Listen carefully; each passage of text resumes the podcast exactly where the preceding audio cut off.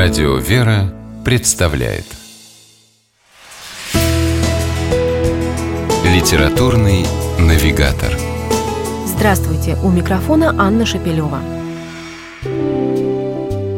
В апреле 1918 года из Тобольска в Екатеринбург следовал специальный литерный поезд. Он вез багаж.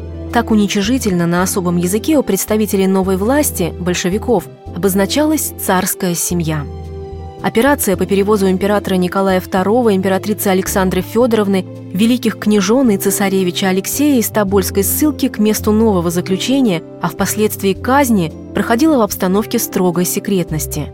При этом слугам императора, которые следовали за ним к месту ареста, было предложено добровольно покинуть царскую семью.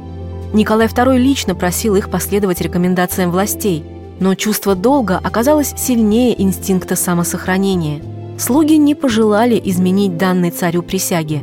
О судьбах людей, разделивших горький путь с семьей последнего российского императора, рассказывает книга «Претерпевшие до конца. Судьбы царских слуг, оставшихся верными долгу и присяге». Автор этого документального исторического и биографического исследования Юрий Жук, доктор юридических наук, военный историк, президент Фонда памяти новомучеников императорского дома Романовых коротком предисловии к изданию он подчеркивает, что в своих изысканиях пользовался не только общеизвестными, но и новыми, ранее не публиковавшимися архивными документами. Кроме того, в книге читатели найдут большое количество иллюстраций, многие из которых тоже публикуются впервые. Кто же они, претерпевшие до конца?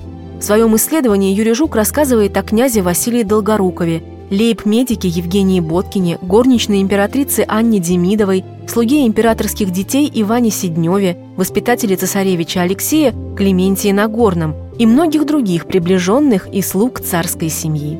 Жизнь этих людей развернется перед читателем в их письмах к родным и близким, в официальных документах, например, в протоколах допросов, в биографических статьях. А суть книги можно, пожалуй, изложить цитатой из письма лейб-медика Евгения Боткина к своему брату. «Духом бодр, несмотря на испытанные страдания – меня поддерживает убеждение, что претерпевший до конца спасется.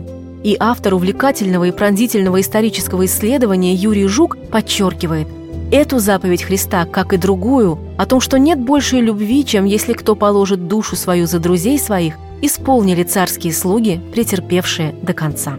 С вами была программа «Литературный навигатор» и ее ведущая Анна Шапилева. Держитесь правильного литературного курса.